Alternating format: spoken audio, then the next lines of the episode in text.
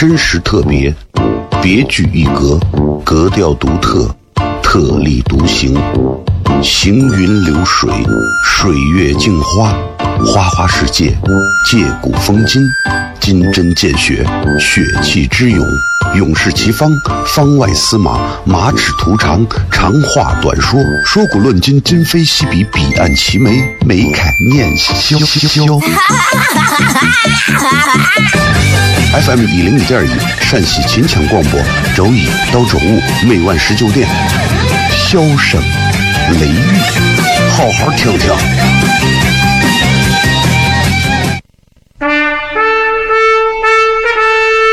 我爸爸对我说：“一个成熟的人，永远都会清楚自己想要什么，可以独立思考，从不随波逐流，为了心中所爱，敢和这世界抗争。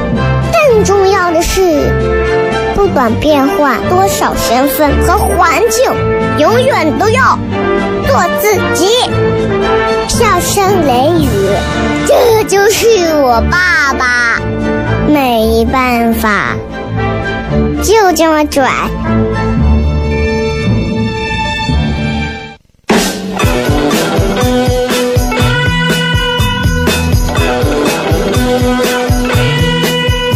She's all you'd ever want. She's the kind I'd like to flaunt and take to dinner. But she always knows her place. She's got style, she's got grace. She's a Hello，各位好，这是 CFM 一零一点一陕西秦腔广播西安论坛，周一到周五晚上十九点到二十点，为各位带来这一个小时的节目《笑声雷雨》。各位好，我是小雷。今天继续回来跟大家聊聊天啊。呃，咱们今天微博要跟大家先说一下，咱们微博的这个今天的互动话题是啥？因为这新年越来越近了嘛，这城市的年味儿也越来越重了，是吧？虽然说咱们的年味儿可能就是以一些外在的包装形式来体现，但是人们内心当中的年味儿，我觉得是真实存在的。啊，其实我觉得，唉，城墙上有没有灯展？芙蓉园里头有没有活动啊？各个的这么区啊，都把自己打点亮的啊，花里胡哨的亮，这都不重要，重要的是人们的心中还有对于年有没有这样一个位置，只要还在，中国年就一直在中国人心中是有味道的。春晚看你就看了，不看那就不看了，吐槽着看也行，对吧？时代变了，你现在不能要求每一个人做到电视机前看着春晚，还跟过去啊倪萍、赵忠祥时代一样，嗯，不一样啊。那会儿倪萍、赵忠祥时代，但凡要是手机昌盛，倪萍、赵忠祥能红到现在？啊，说到底嘛，就是时代在改变，时间推移，很多东西都在变。那么今天我们的微博互动话题就是：新的一年里，各位一句话说一说，你准备改掉自己什么毛病？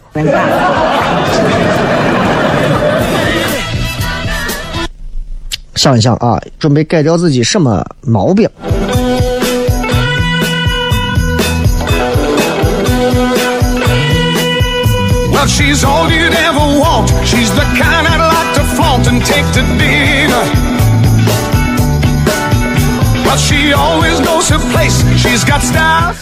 哎呀，所以说啊，你说这个真的是毛病啊！我相信每个人都有啊。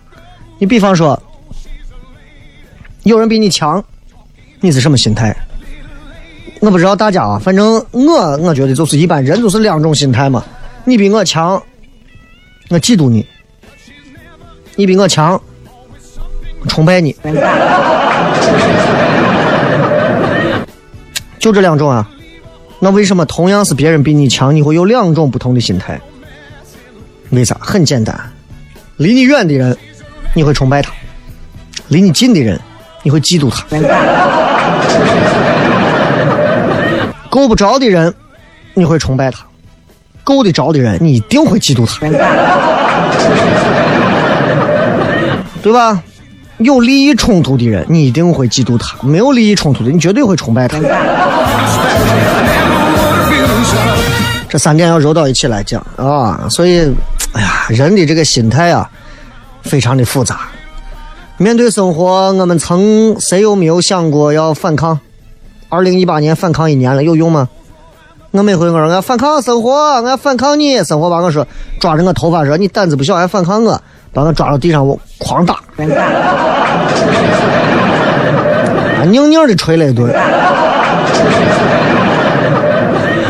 那咱就算了吧，生活咱也闹不过人家，那就跟人家说，那对了，那我放弃了，我不打了，打不过你，放弃对抗了，我扛不过你生活，你牛行不？生活说你个废物，抓我又捶了一顿。唉，行吧。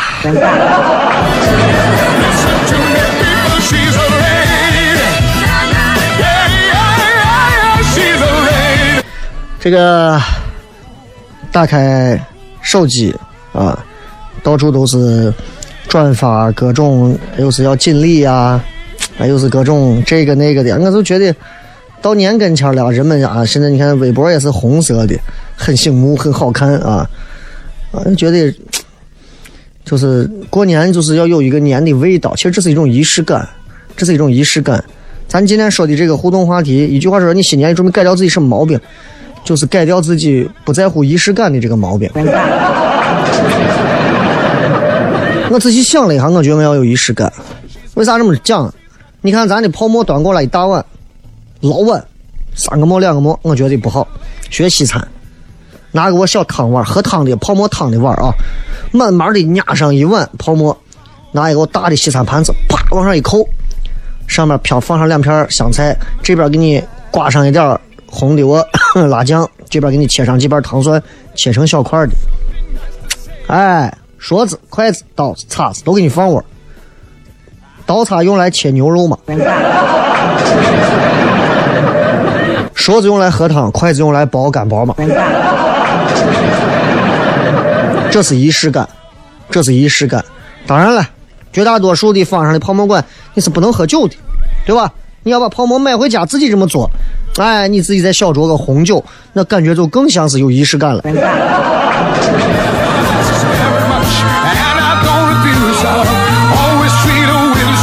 所以我让我改一下我的这个，我太不注重仪式感了。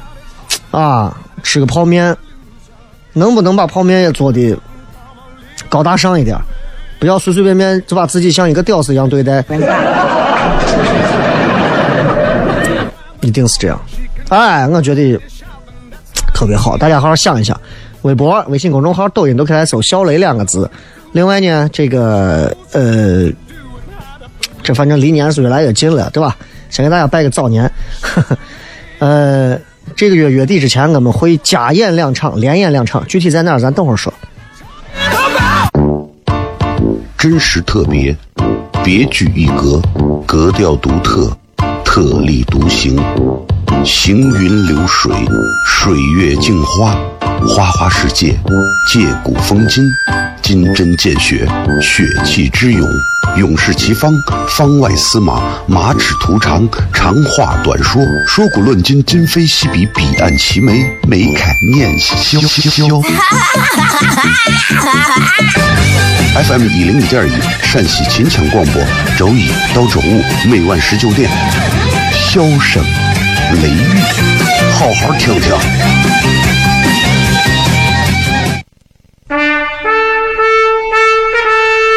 我爸爸对我说：“一个成熟的人，永远都会清楚自己想要什么，可以独立思考，从不随波逐流，为了心中所爱，敢和这世界抗争。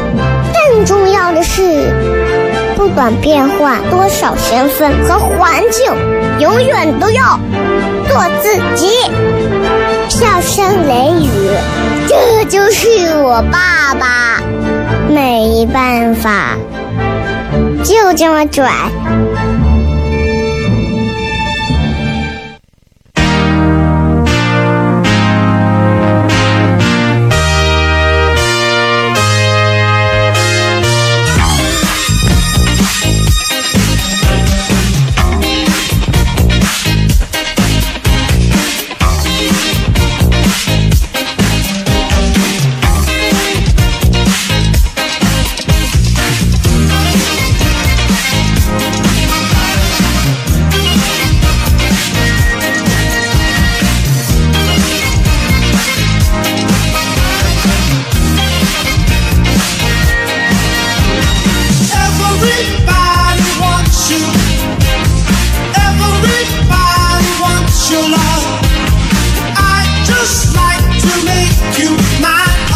欢迎各位继续回来，笑声雷雨，各位好，我是小雷。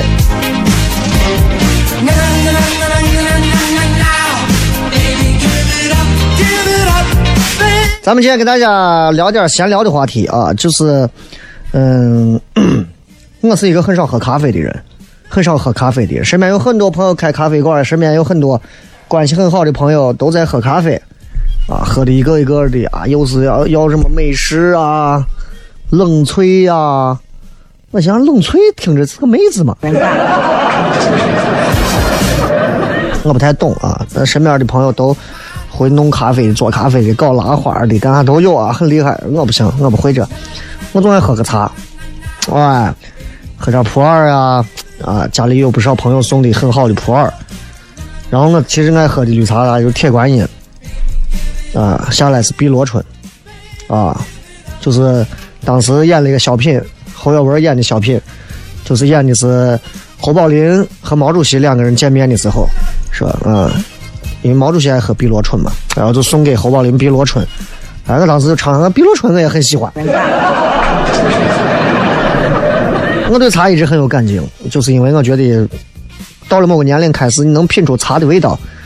咖啡，说实话啊，我不想硬装，我敢保证，在咖啡馆喝咖啡的二十个人进去和十个人进去，有一半对批，有一半人是不懂咖啡的，完全不懂，跟我一样，就是咋给我央视嘛，是吧？啊，现在咖啡最火的应该就是星大头的，他家咖啡，对吧？啊，巴克的咖啡咋讲？咱就叫巴克吧。巴克的咖啡啊，怎么讲？就是好喝不好喝，反 反正巴克的咖啡这个卖的多呀，啊。我很少喝咖啡，但是即便这样，朋友还是会经常去买咖啡的时候问我说：“哎，我到巴克，那啥巴克买个咖啡，给你带个啥？”我说：“给我带个热巧克力吧。” 我都爱喝过，热巧克力可以让我迅速进入到一种欢乐愉悦的状态，然后让我心情畅快，然后可以保持创作和表演的一个状态，啊，就是呼嗓子。喝到现在，星巴克的这个真的是最好的。哎，我把名字说出来了啊！啊，他们家的这个热巧，我觉得是不错的。啊，今天咱们就聊一下，就是我对这个店的关注其实挺多的，因为西安有很多家。很多家，就是我们经常在聊啊。我说，你说这个，他们这个巴克咖啡馆啊，那个萨巴克咖啡馆啊，我在网上一搜，我才大概知道，哦，明白了，为啥？就是人家说的，人家这咖啡馆有讲究，为啥有讲究？为啥说人家这个咖啡馆啊，走的是一种咖啡宗教信仰？首先，你进去。一闻到的啥？咖啡豆的香味儿啊！一进去就知道这是个咖啡馆，不是个澡堂子，知道吧？所以进去你一闻啊，没错，喝咖啡，我要喝咖啡，我想喝咖啡。你不等一闻咖啡，嗯，这咖啡豆的香味儿呀，给你来一瓶，给我先点个泡沫。你会发现啊，每次你到这个这个什么巴克排队喝咖啡的时候，排队啊。排长队啊，前面有小姑娘拿的会员卡，拿的啥啊，各种。他这个排队很有意思，他排队都是让你沿着这个吧台排，他不会让你竖着站一排，垂直于吧台。为啥？那肯德基、金拱门 竖着排，排很长。巴克从来不会，巴克让你横着沿着他的吧台排，很讲究。为啥我跟你说这个这一点上很讲究啊？所有顾客他是面对着工作区域的，这样的话他们能看到工作人员忙，一杯一杯咖啡哦做出来，他就意味着自己那杯马上要到了，降低焦虑，就像是你坐电梯，对吧？就像你坐电梯，你能看到不显示楼层的那个电梯，能把你焦虑死。但是一显示数字的那个电梯五四三二啊，你就舒服很多。所以。巴克在这一点上，就是它会降低你的焦虑，让你更加充满幸福感，好吧？咱们接几张广告，回来说。我爸爸对我说：“一个成熟的人，永远都会清楚自己想要什么，可以独立思考，从不随波逐流，为了心中所爱，敢和这世界抗争。更重要的是，不管变换多少身份和环境，永远都要做自己。”笑声雷雨，这就是我爸爸，没办法，就这么拽。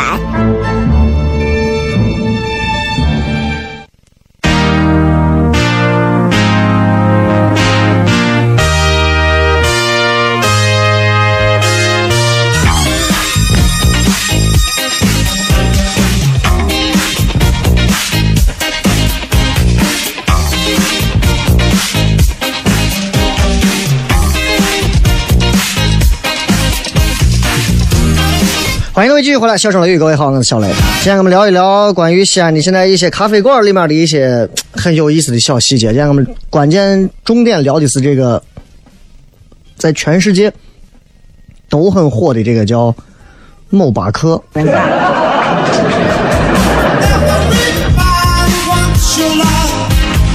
刚才说了，你像这人家这咖啡馆里头啊，从来都不会让你竖着排队，跟肯德基一样，就是让你横着排队。看到你的工作的，看到你点的餐一点一点的在好，咖啡一点一点在制作，你就不会急，特别好，啊，这点上真的是挺厉害。你想想，所以如果你要是一个，也是一个创业的人啊，搞创业，你就可以考虑，是不是要把一些内部运作的流程向客户展示？你看现在很多做饭的啊，饭馆啊，啊，餐饮的这种啊，大排档，透明化制作。做面，做一些呃什么什么东西，反正都是直接是透明化，让你看到这个制作过程。哎，从做到下到锅里，都让你看到。哎，就会觉得，哎，这个还挺好的啊。所以，饭店你看现在很多后厨透明的，顾客一看就是哎不错。那你想，如果你是一个职场的人啊，领导给你 布置一个工作。你要在这个过程当中要汇报你，不要光想着说把事情搞完之后给领导个结果，给领导个惊喜。领导不要惊喜啊，领导都是领导，但凡操了就给你个惊吓。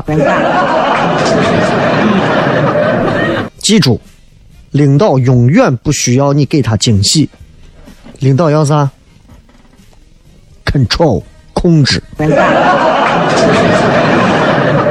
你牢牢的被我控制着，这才够了，别的不重要啊。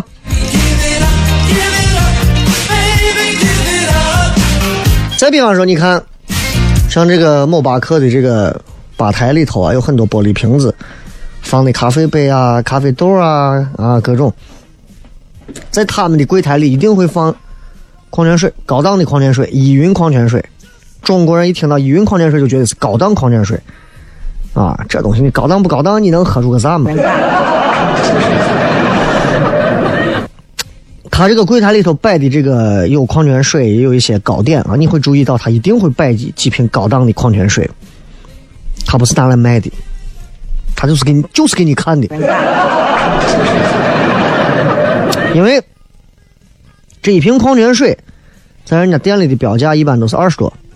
啊，但是呢，他这儿的咖啡基本的价格都是二十到三十，甚至更贵嘛。所以，这个东西是干啥用的？依云矿泉水拿来干啥用的？陪衬，知道不？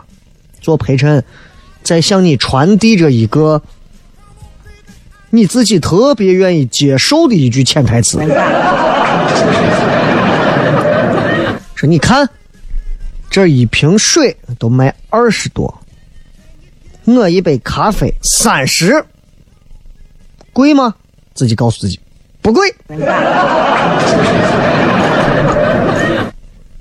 这就是一种非常典型的、非常典型的陪衬机制陪衬啊。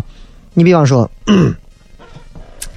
有杂志社想推个网络版，找那个营销专家来给他策划。专家给了两个方案：第一个说你要购买一个网络版要五十六美元；第二个你要购买 网络加纸质版一百二十五美元。结果呢，用户都买五十六美元的网络版，不要加纸质的。问题就来了，纸质的没人要。又请营销大师来，大师给了三个方案：第一个，买网络版要五十六美元；第二个，买网买纸质版需要一百二十五美元；第三个，购买网络加纸质版一百二十五美元。你买哪个？所有人都选第三个。你想一想有啥区别？没有任何区别。第一个，购买网络版五十六。之前说的是第二个购买网络加纸质版一百二十五，没人要，都买五十六的，加了一个，第二个加了一个纯纸质版的，你想一想害怕不？网络版五十六，纸质版一百二十五，网络加纸质版一百二十五，所有人都买第三个，为啥？第二个纸质版的都一百二十五了，那个网络加纸质还是一百二十五，划得来，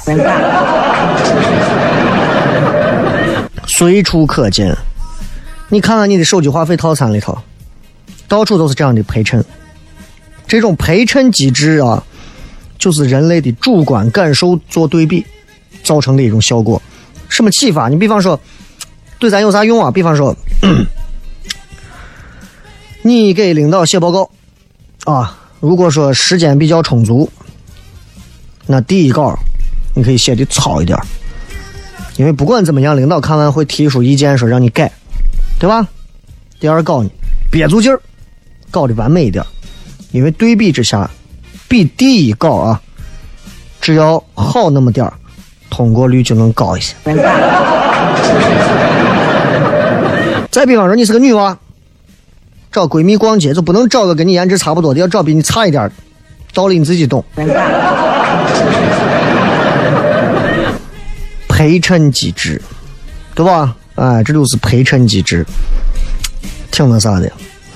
然后你看，我们经常很多人会坐到这沙巴沙巴克里头啊，喝咖啡啥的，然后啥都没点就坐到位儿，他们不会撵你走的，绝对不会撵你走的。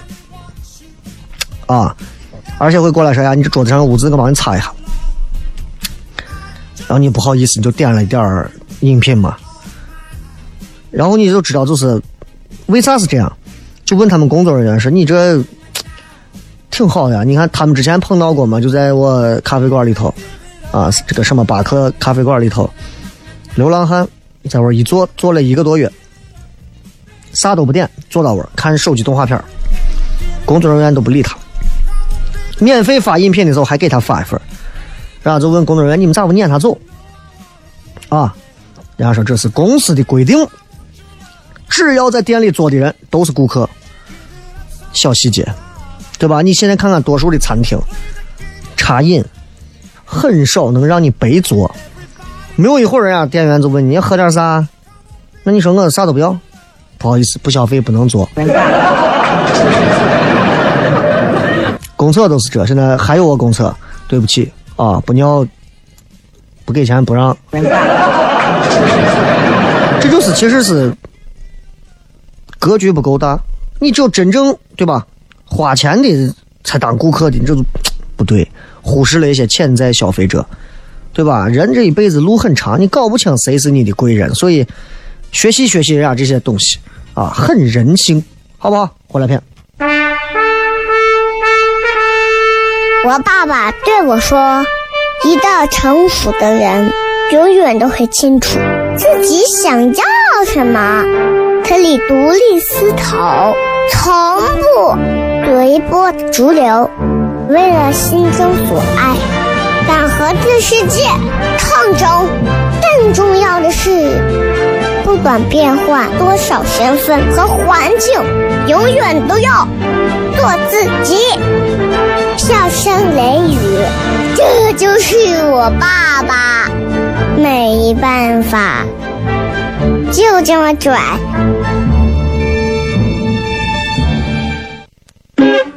Is everybody ready?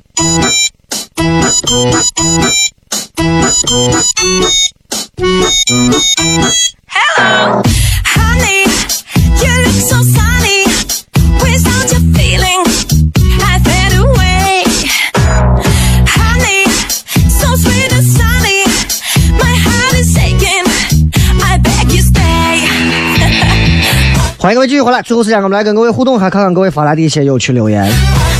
Oh, 今天我们讲的是新年，你决定要改掉自己什么样的一些毛病啊？这每个人都有毛病，每年新年旧年，我们就是不停的在今年改掉这个毛病，然后我们染上新的恶习，在这样的过程当中不停的变化变化，挺好的，挺好的。呃，痞子说，平时大话多啊，虽然无伤大雅，但觉得还得改。祸从口出，改掉不可能，但我相信控制控制，少说试试，或许能改掉，挺好。祸从口出这话是对的啊，我就一直想要说祸从口出，祸从口出，我就想少说话，但是不行啊。广播节目我我不可能说，大家好，我是小雷，那就完了。对吧？那还要我干啥？这是啊，但是还是要注意，以后还是会少说。这样的话，也也给经常啊监听节目的各位工作人员和老师们，给他们减去一些负担嘛。嗯听的挺辛苦的，每次啊，然后还要琢磨，嗯，他这个话背后肯定有什么意思？没有，哎呀 Seeker 睡不着的臭毛病。其实睡觉啊，睡觉啊，我觉得啊，对于有些人来讲，比登天都难。其实你仔细想一想，睡觉是一个需要你放下所有东西，才可以全情去睡着的人。有人说裸睡有助于睡眠，你真的脱干抹净了之后，躺到床上，你也未必能睡着。为啥？头脑里没有脱净。啊，呃，说单身算不算坏毛病？单身不算坏毛病，单身算命不好。这个是小少说从来不冲别人发脾气的坏毛病，这是好好习惯，朋友。可乐说拖延症晚睡，当然晚睡我觉得不是问题啊。如果说你第二天你也是中午才起，晚睡就是一种美德。你充分利用了一天当中晚上的时间，因为白天的时间你都让给你的竞争对手了嘛，对吧？这个是好的啊。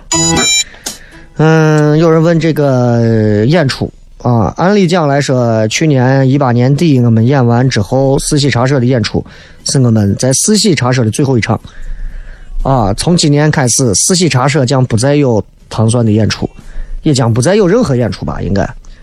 然后在我可以稍微的透露一下，因为现在宣传没有出来，我可以稍微透露一下，今天是十六号嘛，下呃十天之后啊，应该二六二七，我们会连演两场，在哪儿呢？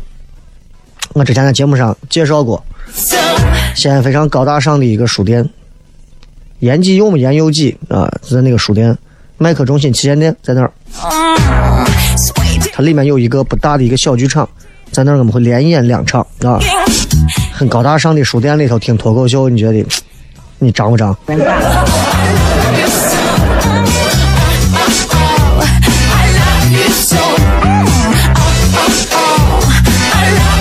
还有说爱刷抖音的 毛病，其实我真觉得刷抖音这个事儿啊，其实人只要能有自制能力啊，你不要怪人家抖音这了那了。我是最不习惯，就是有听到有些人说，我跟你说，呀，我才不刷抖音，我把我都删了，那是你自制力差。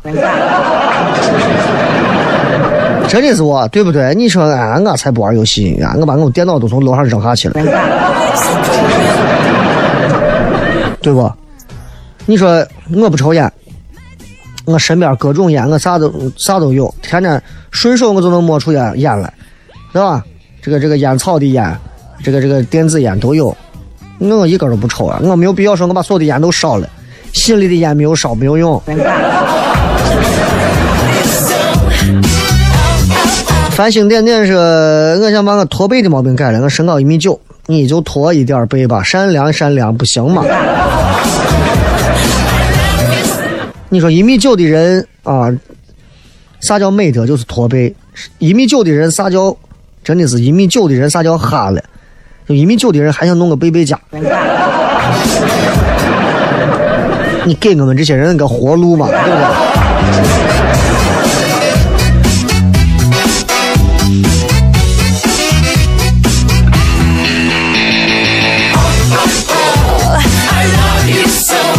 说张淼说情绪管理，管情绪在西安是一件很难的事情啊。怎么讲？就是西安人几句话就能把你的情绪管理直接就给你扔到地沟油里头。啊！你我要管理情绪，我要管理情绪。就撵你哥也不知道，吹你那个瓜怂样子啊！去吧，我的。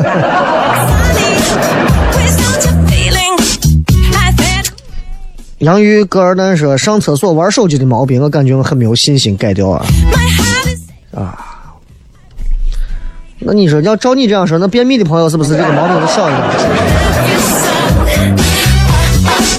陈小武说我要晚睡，再不能再晚睡了啊！一定要改掉不能这个改掉晚睡的习惯。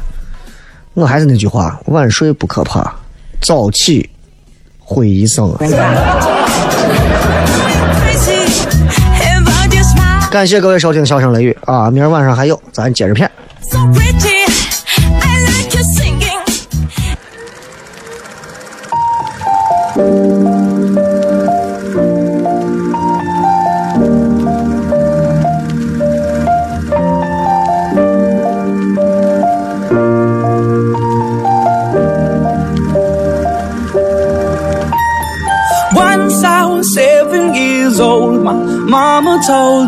Go make yourself some friends or you'll be lonely. Once I was seven years old.